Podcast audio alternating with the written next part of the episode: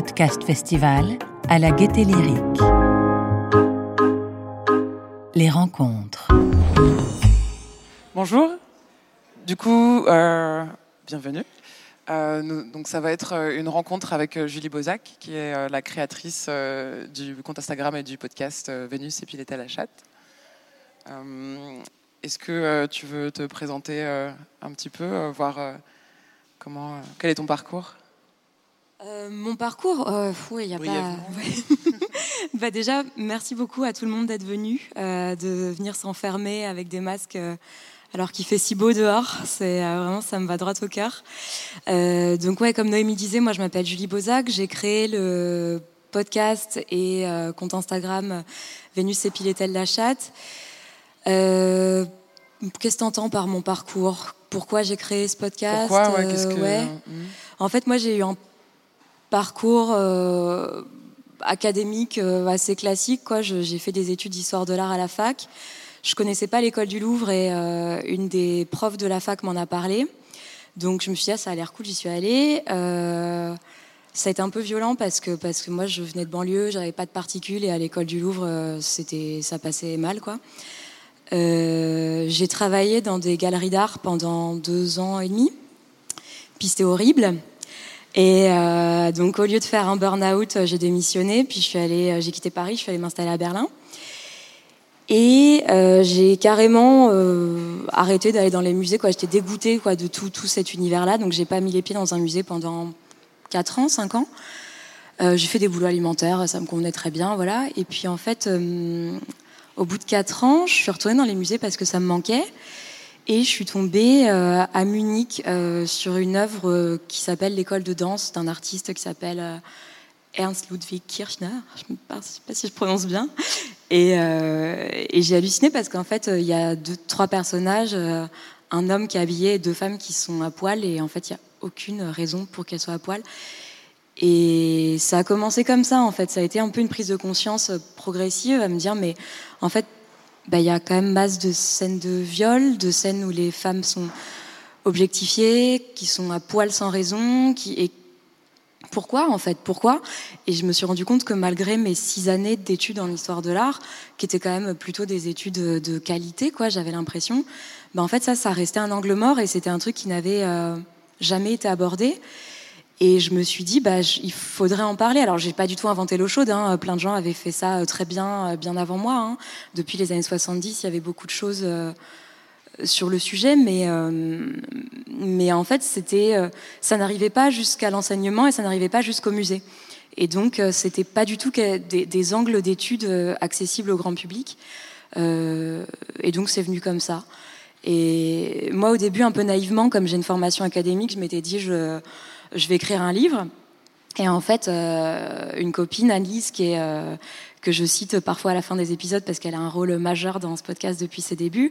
Anne-Lise m'a dit, euh, ben en fait, t'habites plus à Paris depuis des années, euh, tu, tu connais personne dans le monde de l'édition, enfin, tu sais, tu vas t'épuiser pendant deux ans à faire un bouquin en n'ayant même pas de maison d'édition. Enfin, c'est un peu con. Elle me l'a pas dit comme ça, mais euh, le, elle me l'a dit avec beaucoup plus de diplomatie. Mais elle me dit, bah, fais pas un bouquin, c'est un peu con. Euh, fais un podcast. Et moi, j'étais là, mais c'est une idée de génie.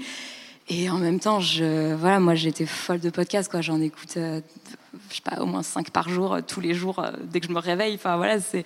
Et donc j'étais trop intimidée et je, je, je, voilà. Après ça s'est fait, j'ai appris un peu sur le taf. On va en parler plus tard. Mais voilà, en gros, j'ai fait des digressions comme d'habitude. Mais en gros, voilà, c'est, c'est cette idée, elle est partie comme ça. Et ouais, comment t'as sauté le pas, justement j'ai procrastiné pendant tellement longtemps. Enfin, non, mais vraiment, il n'y a pas de. J'ai pas de recette, franchement, j'étais là, ouais, je veux faire ça, je veux faire ça, ça s'appellera Vénus et Piétel la chatte.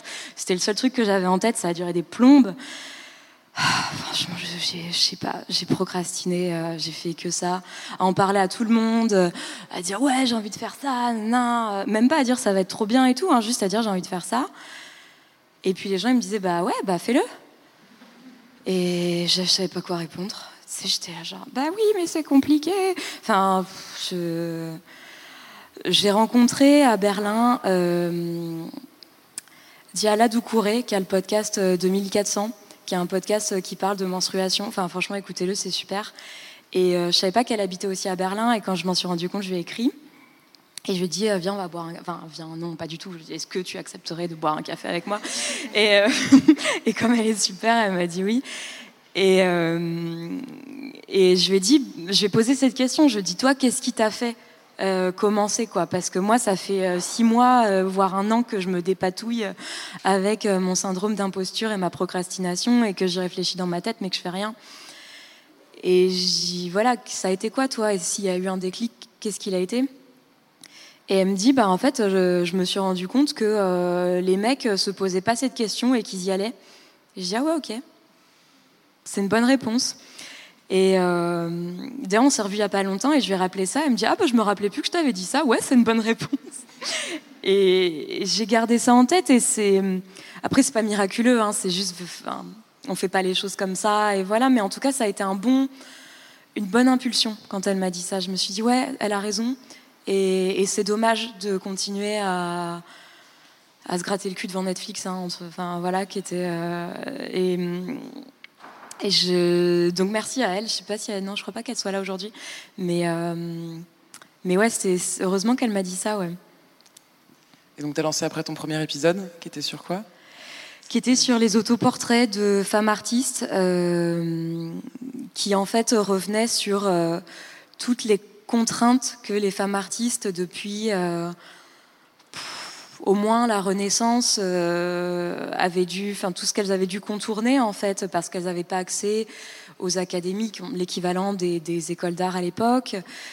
Euh, et comment en fait, à travers les autoportraits, elles arrivaient à revendiquer euh, un statut d'artiste, elles arrivaient à contourner un certain nombre de, de codes de représentation de façon finalement assez badass. Et quand on les regarde avec nos yeux d'aujourd'hui, on on le voit pas forcément. Et en fait, c'était intéressant avec Frances Borsello, qui est géniale, quoi, qui est une chercheuse anglaise euh, super badass, trop marrante, qui euh, qui en fait permettait d'éclairer un certain nombre de choses, de, des citations, le fait qu'elle se représente avec une palette ou un costume d'homme, ou voilà, que c'était en fait des, transgressions que nous on perçoit pas, mais qui étaient des choses très très très osées finalement pour l'époque, dans un contexte très rigide. Et euh, comment tu conçois du coup un épisode? Parce qu'il y a une bonne partie qui est dans la, recherche, la documentation. Est-ce que tu pourrais euh, partager euh? Franchement, j'ai pas de méthode, je galère. Enfin, j'ai pas de. J'aimerais bien avoir une méthodologie. Ça, s'améliore hein, petit à petit parce que maintenant j'ai fait quelques, je sais pas, peut-être cinq ou six épisodes. Donc ça s'améliore, mais c'est. On en, on en, parlait un petit peu avant que la rencontre commence. C'est très solitaire comme processus. Euh, la, première chose, c'est de trouver un sujet et de trouver une personne qui a déjà écrit sur ce sujet, ce qui est finalement pas évident, parce qu'il y a plein de thèmes qui restent encore des angles morts. Donc ça, c'est déjà une première partie. Ensuite, de contacter les gens et euh, qu'ils et elles soient d'accord. Euh, déjà qu'ils et elles répondent, c'est rare, hein, voilà. Euh, ensuite, il y a tout un travail de recherche où je lis les bouquins, je prends des notes et je prépare les interviews en parallèle. Ensuite, les interviews euh, qui, moi, me mettent dans un état de stress, euh, même, même après en, en, ayant fait une dizaine ou quoi, j'ai toujours peur de poser des questions bêtes, de prendre le temps des gens. Enfin, voilà, donc c'est toujours un gros truc, les interviews. Et après, euh, l'écriture, moi, c'est la partie la pire, je trouve. parce que euh, parce qu'il faut prendre ce que disent les gens, ne pas dénaturer ce que les interviews disent, euh, les, interviewés disent, pardon. Et en même temps, faire de la vulgarisation, quoi. C'est-à-dire remettre dans le contexte, donner des clés de lecture, donner des infos, euh, et, faire en sorte que tout ça soit fluide et que tout ça soit euh, accessible et compréhensible et que les gens se disent pas attends on comprend rien elle part dans ses délires euh, ce qui est normal hein, en fait quand on écrit on se laisse un peu aussi happer par des détails. Moi j'ai ce gros défaut. Donc ça c'est très difficile mais j'ai bah, mon amie Annelise dont je parlais tout à l'heure qui relit tous les scripts et qui fait ce travail justement de me dire ben, ça, on comprend pas trop, ça, on s'en fout, c'est du détail, ça, ça mérite d'être développé et tout. Donc ça, c'est vraiment très très précieux d'avoir une personne comme ça qui n'est pas spécialiste en histoire de l'art et qui, qui, peut ajuster. Ensuite, le montage. Ouais, c'est long. Mais moi, j'aime bien. Euh, j'aime bien, moi, le montage parce que je, je réécris au fur et à mesure justement pour que ce soit fluide et pour que ça fasse pas texte lu et tout. Donc je réenregistre. C'est vraiment du bricolage. C'est très très artisanal. Mais j'aime bien le montage parce que justement, en général, j'ai passé euh, des semaines, voire des mois, à me débattre avec une masse d'informations énorme et en fait un peu abstraite. Et moi, je trouve ça très euh, réjouissant en fait d'avoir tu vois le truc qui en fait tous les jours euh, grandit quoi. Tu sais qu'à la fin de la journée, tu as un quart d'heure. C'est pas un quart d'heure définitif, mais ça prend déjà forme, ça donne déjà une idée de combien de temps l'épisode va durer. Parce que moi, quand j'enregistre, je n'ai aucune idée. Hein, donc, euh, c'est vraiment au montage que je me rends compte à peu près de euh, de, de, la durée, de s'il y a des choses à reprendre ou quoi. Et ensuite, mixage, ça, je le délègue à Laureline Dabadi, qui est ingénieure du son et euh, comme ça, c'est vraiment très très technique et que ça n'a rien à voir avec la forme, euh, ça c'est possible de le déléguer. Et puis moi, je n'y connais rien en mixage. C'est vraiment une compétence à part. C'est vraiment euh, le mixage. En gros, c'est vraiment ajuster tous les volumes. Enfin. voilà, je suis même pas capable d'expliquer ce que c'est quoi. c'est en gros ce qui fait la différence entre un épisode euh, fini mais qui a l'air un peu artisanal et un truc qui va avoir l'air totalement pro et, fini quoi. Que vraiment d'ajuster les différents euh, volumes tout ça. C'est ça? Tu connais mieux que moi toi? Oui en gros oui. mais euh, et du coup comment tu parlais du temps de travail un épisode c'est à peu près combien de temps de travail? Franchement, je sais pas. Je... Sur le dernier, par exemple, sur Picasso bah, Je compte pas parce que ça me, ça me rend ouf après, quoi. Mais euh, Picasso, ça m'a pris six mois. C'est-à-dire j'ai commencé les premières recherches, vraiment lire les premiers bouquins, prendre les notes début décembre. Il est sorti euh, mi-mai. Après, j'y ai pas travaillé tous les jours, mais euh, c'est l'affaire de deux, trois semaines, tu vois. Euh, et quand j'écrivais, tu sais, t'écris pas tous les jours 8 euh, heures par jour. Enfin, c'est difficile. En plus, c'était un processus vraiment douloureux d'écrire Picasso parce que tu te rends compte de, tu vois, de parler de la, figure du génie, à quel point on idolâtre les hommes, à quel point en fait tout le monde savait, personne n'a rien dit. C'est c'est désespérant en fait d'écrire là-dessus et d'arriver à en sortir quelque chose. Donc euh, c'est difficile d'évaluer. Je dirais à temps plein 4 mois et demi, 5 mois à temps plein. Ce qui n'est pas énorme finalement. Enfin, je sais pas, j'ai du mal à me rendre compte. Mais ça, c'était un peu extrême, Picasso. Les autres m'ont pris un peu moins de temps, ouais. Et euh, tu as eu plusieurs euh, expériences du coup avec le, crowdfunding pour euh, générer des revenus. Donc la première fois, c'était où tu avais lancé un, agenda mal poli. Ouais. Est-ce que tu veux déjà peut-être nous raconter ça et après voir comment tu en es venu à, à Patreon? Bah, L'agenda Malpoli, c'est encore une idée d'Anne-Lise, euh, qui est vraiment euh, la meuf a une bonne idée euh, par seconde, quoi. Et, et l'idée, c'était de faire un objet dérivé du podcast, mais on voulait pas faire, comment dire, des goodies, quoi. On voulait pas faire des objets polluants, pas durables. Donc, on a travaillé avec Brandbook, qui est une société de fabrication de papeterie qui est basée à Francfort, qui font des trucs vraiment super et qui nous ont suggéré de faire un agenda non daté pour qu'ils puissent être réutilisés, euh, déjà vendus euh, sur euh, pas que l'année 2022 ou 2021, donc pas périssables, et puis être utilisés pendant plusieurs années si, si on veut.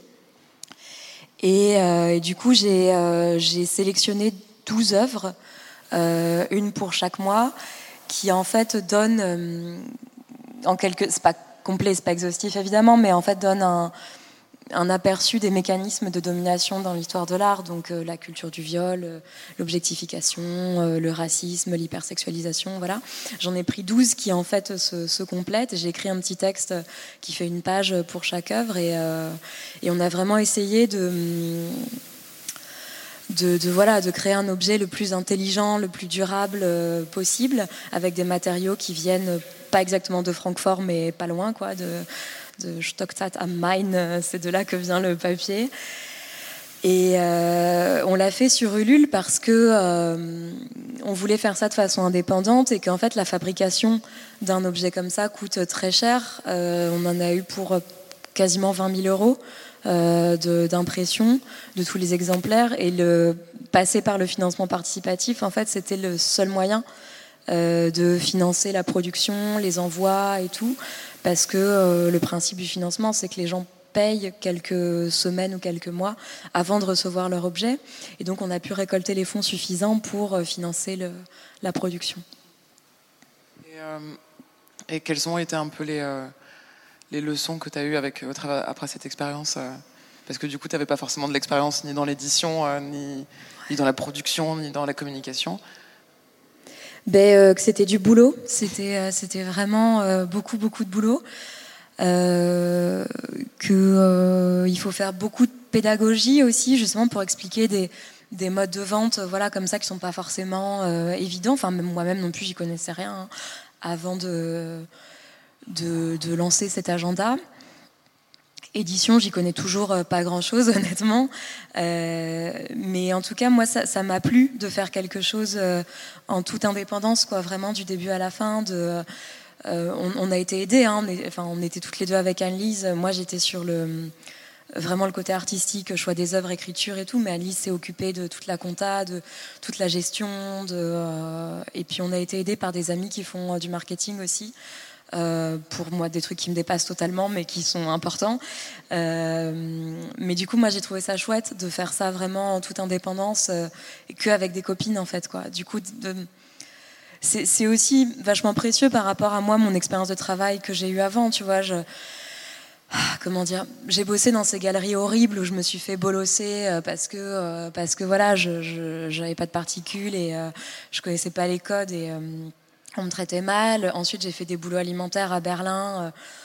Euh, voilà, et là, en fait, c'est la première fois de ma vie que je. Bah, j'en vis pas encore, mais que le, travail, c'est un truc cool. Avec des gens que, tu choisis et euh, qui croient en ce que tu fais et, où tu, as des. Comment dire Tu prends les décisions de A à Z et. Euh, et tu, tu, crées un truc, quoi, littéralement. Enfin, c'est un peu bateau de dire ça, mais et ça, c'est assez précieux, en fait, quoi, par rapport à moi, mes, mes expériences de boulot avant, qui étaient. Ah, comme beaucoup de gens, hein, je veux dire, c'est globalement, c'était du salariat un peu nul, quoi. Enfin, tu vois, où tu t'enrichis des gens beaucoup trop riches, euh, tu, tu, tu, bosses pour d'autres, c'est pas tes projets, t'as pas voix au chapitre. Et ça m'a convenu hein, pendant longtemps, hein, mais euh, parce que je savais pas aussi que c'était possible que le travail soit cool, tu vois. C'est un luxe inouï hein, de, dire ça. Hein, tu vois, euh, mais, du coup, moi, j'ai beaucoup aimé aussi cette expérience pour ça. C'était aussi la première fois que je gagnais de l'argent euh, autour du podcast, pas avec le podcast directement, mais autour du podcast, euh, de l'argent qui sert à financer les prochaines saisons. Du coup, et c'est, super parce que, parce que sans ça, ça aurait été compliqué. Mais c'est, ça a été vraiment très, très gratifiant. Et comment t'en es arrivé après à lancer un Patreon?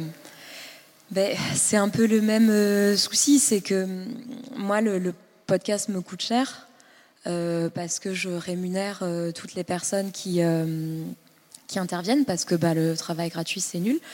donc, donc, je rémunère, on m'entend? Ouais. Je rémunère bah, la personne qui fait le mixage, l'ingé son. je rémunère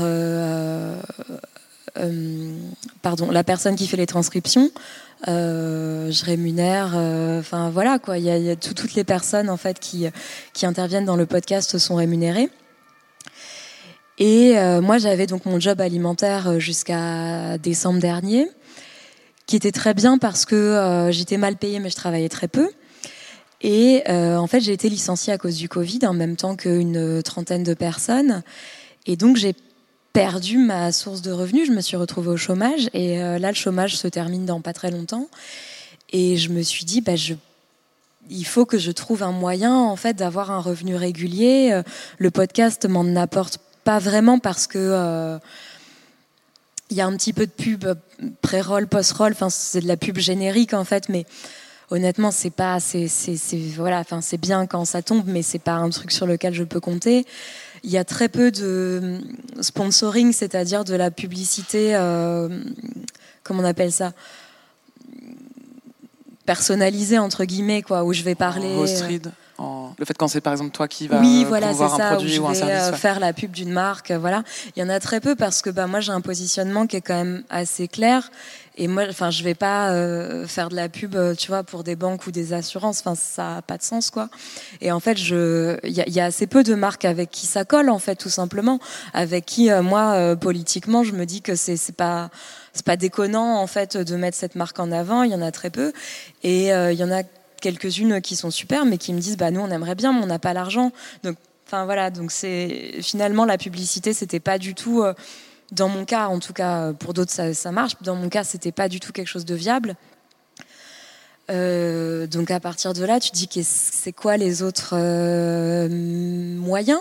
Et je, Patreon, moi j'ai trouvé ça super parce que parce que personne n'est obligé de le faire. C'est pas du tout une injonction. Moi, je voulais pas rendre le podcast payant. C'était pas une possibilité. Ça va complètement à l'encontre de moi ce que j'essaye de faire, quoi, de rendre les choses accessibles, de vulgariser. Tu, tu, tu vas pas faire payer, ça n'a pas de bon sens, quoi. Donc, euh, c'est vraiment pour les gens qui veulent et pour les gens qui ont les moyens. Le contenu reste gratuit. Euh, enfin, le podcast reste gratuit. Et, euh, et moi, ça me permet de, de Bon, on n'en est pas encore au stade où j'en vis et tout, mais bon, je, voilà, si ça arrive un jour, c'est super, et sinon, je, ferai avec, c'est pas grave. Mais, euh, mais moi, je trouve que c'est vraiment euh, quelque chose qui permet de rester indépendant euh, et qui n'a pas vraiment d'équivalent. Enfin, dans mon cas, en tout cas, je pense que c'était vraiment la meilleure solution. Quoi. Je dis pas ça pour faire de la pub à Patreon, quoi, mais je veux dire, dans mon cas, c'était vraiment une solution salutaire, ouais. Et comment tu l'organises du coup? Parce que c'est souvent cette question des contreparties qui prend aussi beaucoup de temps à, et à les imaginer et après à les produire, les distribuer, etc. Donc qu'est-ce que tu proposes par exemple euh, ben, il y a euh, euh, les, les il y a plusieurs niveaux, enfin, je vais pas tout les détailler, je suis pas là pour faire ma pub, voilà, mais il y a les posts et les stories Instagram en avant-première. Bon, vu que je poste tous les quatre matins, c'est pas très très fourni, quoi. Il y a des articles tous les mois qui sont des articles de 8-10 pages sur des sujets. Euh, là, le dernier que j'ai fait, c'est quoi? Je sais même plus. Euh, si, c'était sur l'érotisation des femmes mortes dans l'art. Avant, j'en ai fait un sur la culture du viol autour d'une sculpture euh, qui représente l'enlèvement de Proserpine, qui est une sculpture très connue, horrible, où en fait on voit la victime qui pleure et, et tout le monde s'extasie sur ces sculptures en disant que c'est merveilleux. Et voilà, bon. Et, et, oui, ça prend beaucoup de temps. moi, j'y mets beaucoup de soins. Et c'est vrai que c'est parfois un peu frustrant de se dire que euh, bah, passé une semaine sur un truc et qu'il est lu par 15 personnes. Bon, voilà, c'est un peu frustrant. Mais je pense que c'est des choses qui seront recyclées euh, d'une façon ou d'une autre à un moment. Euh, je sais pas encore comment. Mais, euh, mais pour moi, ça avait du sens aussi de proposer en contrepartie du, du contenu et pas justement encore des objets, encore des. Enfin, moi, j'adore les goodies, hein, c'est pas ça, mais c'est pas une critique, je veux dire, mais que, que, que, ça ait du sens pour moi aussi. Et de pas euh, voilà proposer euh, des trucs en plastique des trucs enfin qui bon en fait que que les gens vont, vont peut-être balancer euh, voilà. Donc c'est vrai que ça prend du temps mais ouais je me répète hein, pardon mais c'est ce qui a le plus de sens pour moi ouais. Et vous avez aussi, bah, du coup, avec Léane qui était là ce matin, mis en place une espèce d'offre commune. Est-ce que tu veux nous, nous expliquer un peu, je sais pas comment, comment ça s'est créé, comment... Euh, euh, bah ça s'est venu, euh, je sais plus, c'est venu assez naturellement en discutant. Euh, on, s'était jamais rencontré avec Léane, on s'est rencontré bah, à la première rencontre Patreon le mois dernier, mais on se parle souvent sur Instagram et tout. Et, et c'est vrai qu'on s'est dit que c'était c'était un bon moyen de se soutenir mutuellement, en fait, simplement de. Bah, L'idée, c'était d'unir nos forces, en fait, vraiment de encore une fois pour les gens que ça intéressait parce qu'il n'y a aucune obligation quoi euh, mais de faire une formule qui euh, euh, qui rassemblait mon contenu et le sien et et voilà c'était juste pour se soutenir mutuellement parce que bah voilà on dit toujours la sororité la sororité c'est un peu un mot voilà qu'on dit à toutes les sauces et bah là c'était l'occasion de faire un truc vraiment où on se soutenait toutes les deux quoi. Euh, du coup, je me dis, est-ce que, comme il y a quand même pas mal de monde, est-ce qu'il y a des questions dans la salle Est-ce que. Oui euh, Je sais pas quelle heure il est. J'ai aucune notion du temps. Il est 42. Il y avait une.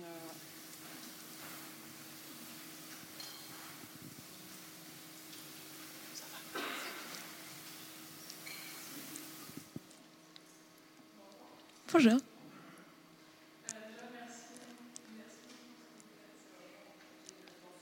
Podcast préféré. Je vais pleurer. Et euh, j'aimerais, j'aimerais beaucoup savoir bah, quel sera le prochain thème du prochain épisode, si vous le savez ou pas. Eh, je sais pas. Franchement, j'ai, j'ai un, un Google Doc où il y a, je crois, 54 sujets d'épisodes. Euh, et puis, en fait, je suis pas du tout organisée, donc je suis là. Ah ouais, ça c'est super. Puis je m'y mets deux jours, et puis après, passe à autre chose. Enfin bref. Et euh, honnêtement, non, mais sur un registre plus sérieux, euh, je veux pas me plaindre ou quoi, mais euh, je me suis pas remise de l'épisode de Picasso. Euh, ça fait quatre mois, hein, va falloir passer à autre chose, mais j'ai, du mal. Et euh, je, du coup, je, voilà, je me prends un peu de, je, travaille, hein, mais je veux dire, je travaille pas précisément sur un épisode.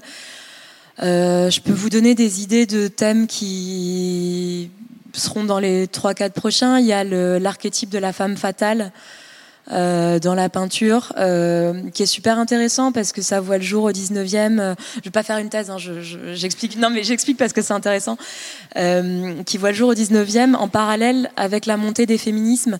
Et en fait, le fait qu'on. comment dire qu'on monte cette idée de femme serpent, femme pernicieuse, vicieuse, toxique, machin, c'est un peu une forme de backlash de mouvements sociaux qui sont bien réels. Donc c'est super intéressant. Euh, mais la l'experte m'a pas répondu, donc euh, bah, j'attends. Qu'est-ce qu'il y aura? Il y aura aussi euh, l'homosexualité dans l'art. Euh, ça j'aimerais beaucoup, mais pareil, j'ai contacté deux experts qui m'ont pas encore répondu. J'attends. Euh, je crois que c'est vraiment les deux gros euh, sur lesquels je suis déjà bien avancée. Mais voilà, pour les autres, j'en ai 54. Je, je- ça va se faire au fur et à mesure, quoi. Ok, merci beaucoup. Avec plaisir. Est-ce qu'il y a d'autres euh, questions dans la salle? Bonjour. Euh, en fait, j'avais une question et qui a déjà été un peu répondue tout à l'heure. Euh, pardon. Euh, juste pour savoir comment tu fais tes choix de sujets pour tes podcasts. Enfin, après, euh, comment ça s'articule dans le sens de féminisme plus euh, déconstruction, ça, ça s'entend tout de suite. Mais du coup, à partir de, enfin, à partir de ces deux éléments-là, comment tu fais tes choix de, de sujets avec ça? Ben, c'est la première contrainte, c'est vraiment de trouver des sujets sur lesquels il y a des livres et dont la personne est vivante et donc euh, de pouvoir l'interviewer et qu'elle me dise oui parce que ça ça fait déjà beaucoup de contraintes et euh, et donc déjà ces sujets je je ces pardon je les choisis euh, parce que de base, il y a ce que tu disais, une intersection entre histoire de l'art et féminisme. Et euh, je vais pas faire un sujet sur le château de Versailles. Enfin, tu vois, je, Enfin, pourquoi pas s'il y a des choses intéressantes à dire en termes de, d'oppression, quoi. Mais oui, il y aurait d'ailleurs. Mais bon, bref. Euh, je... mais euh, donc ça, c'est, c'est le premier critère. Après, honnêtement, bah, c'est ce que je dis, c'est vraiment du bricolage. Donc ça se fait beaucoup au gré de. Ben, telle personne m'a répondu, telle autre c'est en stand-by, euh, telle personne m'a répondu mais c'est en anglais, du coup c'est plus compliqué à faire parce qu'il faut prévoir un doublage et du coup un budget plus grand, donc ben, ça ça va peut-être attendre un peu.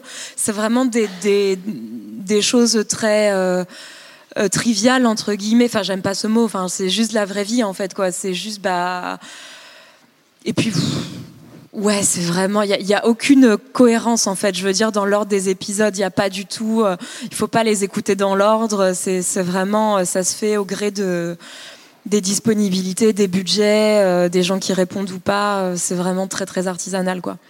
Ça répond à ta question? Ça répond un peu à ma question. Après, de ce que je comprends aussi, c'est que tu as quand même besoin d'avoir un interlocuteur, enfin en tout cas une personne qui est spécialisée sur le sujet qui t'intéresse pour animer ton podcast. Tu peux pas non plus te lancer sur un sujet, même es entre guillemets spécialisé ou non. euh, comme ça toute seule Tu as, quand même besoin d'être accompagnée, entre guillemets, dans ton sujet ben, En fait, c'est que moi, je suis experte de rien.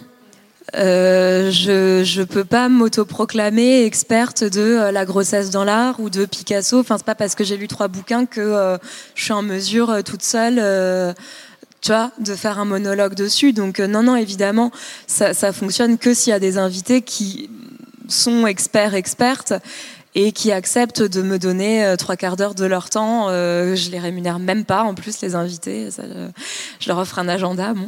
Et, euh, donc, ouais, ouais, ça, ça a été dès le début. je me suis posé la question, tu vois, quand le podcast était encore une, un projet, quoi, une idée, et c'est venu très vite parce que moi, je j'assume pas du tout. Je suis pas légitime, en fait, à prendre la parole sur des sujets. Euh, euh, après, je sais pas, d'autres le font et c'est très bien.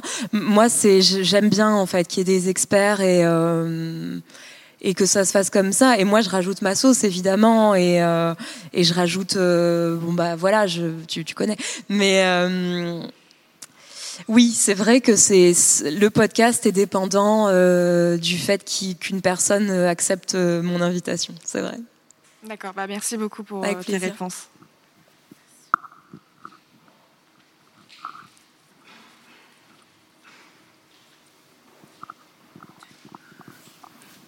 Bonjour. Bonjour.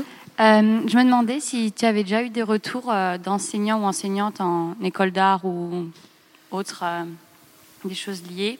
Si tu savais si ça avait pu avoir un petit impact ou si on t'en a parlé. Et si tu savais si mm, aujourd'hui les choses commençaient un peu à changer dans ces écoles, s'il y avait des enseignements qui commençaient un peu à, aborder ça. Et, et voilà. ouais, j'en ai eu pas mal. Euh, j'ai une copine qui est prof d'art plastique euh, qui au début m'a dit longtemps écoute moi je n'ose pas trop en parler à mes élèves parce que c'est des quatrièmes troisièmes et Vénus et Piétel la chatte euh, ils vont ricaner et ça va être un, enfer et moi je me sentis trop bête parce que j'avais pas du tout pensé à ça et puis en fait elle m'a dit bon j'ai balancé ça, voilà, ça s'appelle comme ça, en laissant pas du tout de place. et puis elle m'a dit c'est passé comme une lettre à la poste. Et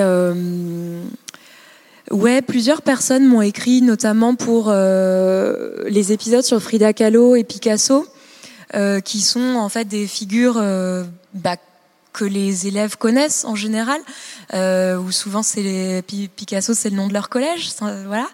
Donc euh, en me disant que euh, il et elle faisaient passer, enfin faisaient écouter euh, des extraits de l'épisode ou le recommandait en parallèle. J'ai eu des profs d'espagnol euh, qui, qui en fait me disaient on étudie Guernica. Et du coup, bah, je, je, suis un peu emmerdée pour euh, Guernica, quoi. Je sais plus trop quoi faire, donc j'en parle quand même parce que c'est au programme. Mais du coup, je, je, suggère aux élèves d'écouter aussi en, en, parallèle ton podcast. Après, je, je, je, sais pas, tu vois, moi, je à ma très petite échelle, euh, je, suis contente de contribuer. Est-ce que les choses changent? Bon, bah, y a eu un César l'année dernière, donc euh, bon, je, voilà quoi. Mais euh, en tout cas, j'ai l'impression que cet épisode sur Picasso, il a, il a ouvert quelque chose. Je sais pas encore très bien quoi et tout, mais c'est compliqué pour moi de, de, me rendre compte, mais oui, en tout cas, moi, je sais pas si ça répond à ta question, mais moi, je suis super honorée, en fait, que ce travail euh, serve de support euh, pour des profs. Je, je trouve ça, c'est pas du tout un truc auquel j'avais pensé en, le faisant. Et en fait, c'est tout à fait dans, dans la, tu vois, dans, dans la vocation de ce travail. Et je, je trouve ça super. Et c'est vraiment un honneur, en fait, que, que des profs puissent l'utiliser euh, pour faire passer des choses. Je trouve ça super. Je sais pas si ça, ça, ça répond à ta question. Oui, oui, exactement, merci. Ok.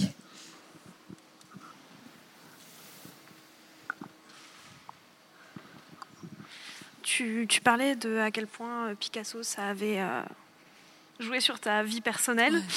Euh, à quel moment tu arrives à te dire tu es subjective ou objective dans ce que tu fais? Parce que forcément, ça touche en tant, que, ben, en tant que femme et en tant que personne qui a étudié l'histoire de l'art. Mais à quel moment tu arrives à te stopper et te dire non, mais là, je peux pas en parler parce que c'est mon point de vue. Euh, c'est une bonne question, mais je, je sais pas, j'arrive pas trop à y répondre. Enfin, je sais pas comment dire. En fait, j'ai comment? J'ai pas inventé euh, le truc hein, et tu sais pour moi c'est important de dire je de parler de mon point de vue et de donc euh, donc il y a toujours moi ce que je ressens et tout après pour Picasso euh, oui clairement c'est j'ai pas de sympathie pour lui mais je pense que je me mets une limite, mais qui est juste, enfin, que tu te mets dans la, la vie quotidienne aussi. C'est que je me suis dit, je vais pas l'insulter, je vais pas, enfin, tu vois, c'est des trucs un peu basiques et tout. Mais euh, non, ce qui était difficile, c'était de dépasser la colère. Euh, que, qui en plus me concernait pas. Moi, il m'a rien fait, hein, Picasso, mais ça m'a mise quand même vachement en colère pendant des mois de, de, me rendre compte de tout ça, de dépasser la colère pour euh, essayer d'avoir une analyse un peu plus euh, globale. Enfin, c'est bon, c'est toujours euh, compliqué, mais même limite d'utiliser cette colère pour euh, pour dire bah non c'est pas Picasso et non c'est pas un monstre parce que bah, c'est systémique enfin tu vois donc finalement je pense que j'en parlerai pas de la même façon si j'étais un mec qui a fait une école de commerce euh, je serais alors Picasso. Enfin tu vois c'est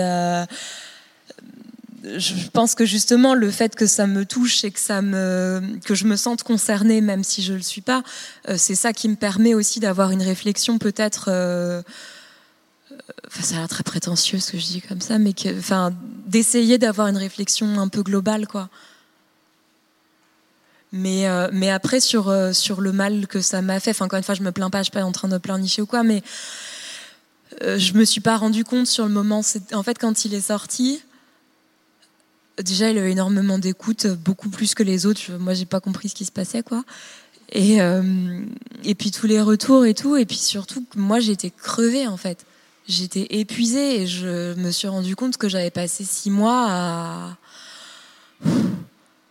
Tu à un peu à m'oublier, un peu à me mettre de côté pour pondre ce truc. Et, euh, et c'est vrai que j'ai eu un peu le contre-coup quand il est sorti.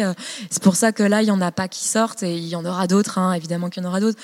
Et, mais là, je suis encore en train d'atterrir, quoi. Parce que c'était un travail euh, titanesque, en fait, quoi. Enfin, ouais. Je te remercie. Une dernière question.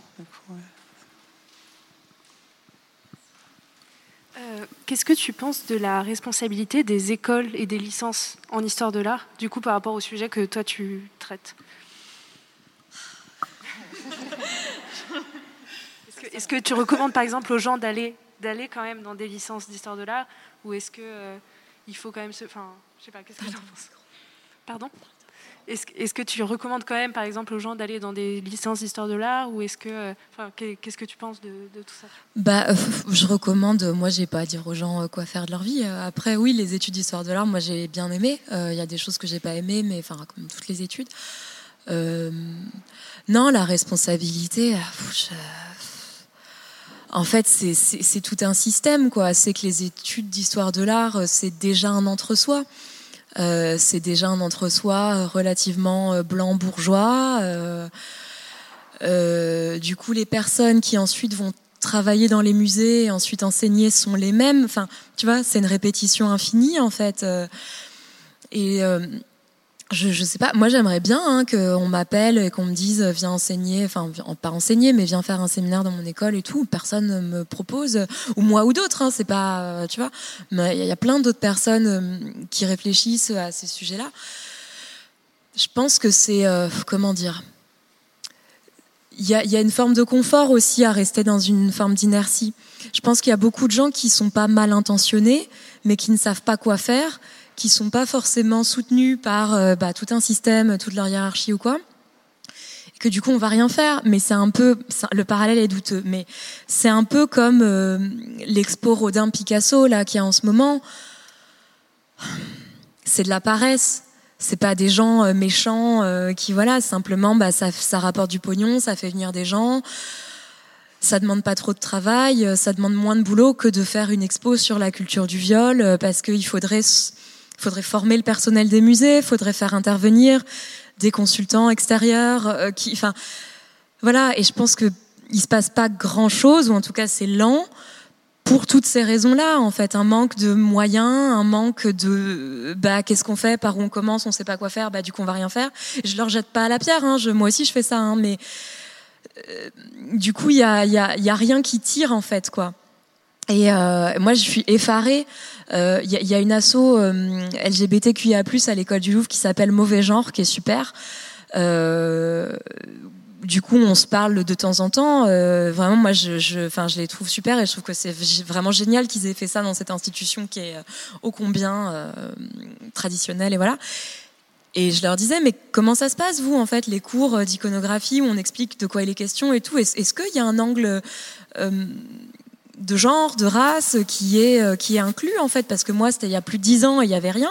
Est-ce que dix ans après, ça a changé? Et non, ils sont là, genre non, ça n'existe pas. Enfin, c'est c'est un impensé en fait. Et je, voilà, c'est pas des gens méchants, il n'y a pas un complot. Euh, voilà, c'est juste que on sait pas par où commencer. Du coup, bah c'est lent quoi. Merci beaucoup du coup, Julie, pour euh, merci beaucoup. Ton temps. Et merci à tout le monde d'être venu si nombreux. Je suis vraiment euh, dans tous mes états quoi. Je... non mais merci beaucoup.